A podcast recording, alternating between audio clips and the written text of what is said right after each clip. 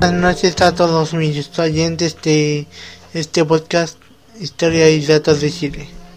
Hoy les vengo a contar sobre el levantamiento de 1598.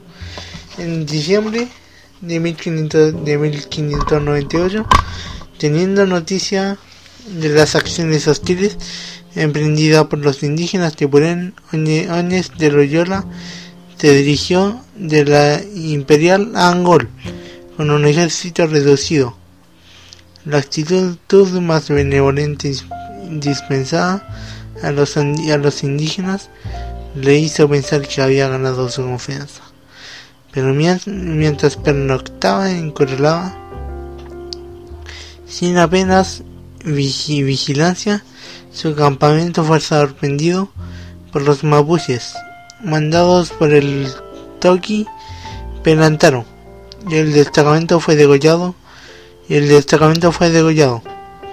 La cabeza de Oñez de Loyola acabó en la picota y fue guardada y fue guardada como símbolo de la acción hasta que diez años después su cráneo fue devuelto a los españoles. Correlava era la primera señal del, levantamiento general araucano, mayor y mejor preparado que el de 1543. En breve, en breve comenzaron los los asaltos a fuertes y poblaciones de, la, de la comarca. Penantaro atacó a Angol, pero, pero el desastre para los españoles no se limitaría a la pérdida de, de estos, de estos campamentos fortificados. Todas las poblaciones del, al sur del Biobío, las siete ciudades fueron destruidas y despobladas. Valdivia, Angol, la Imperial, Osorno, Villarrica, Arauco y Santa Cruz. Algunas tras un largo asedio, Santiago acogió a la mayor parte de la población huida del sur.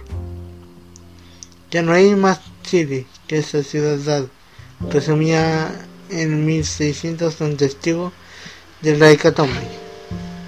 Los españoles se obligados a retirarse hacia el norte y establecieron en el Llovío la, la, frontera fuera, fuera del, espacio mapuche, sin asegurar con, con ello verse libres de las incursiones que desde el territorio enemigo se producían con relativa frecuencia.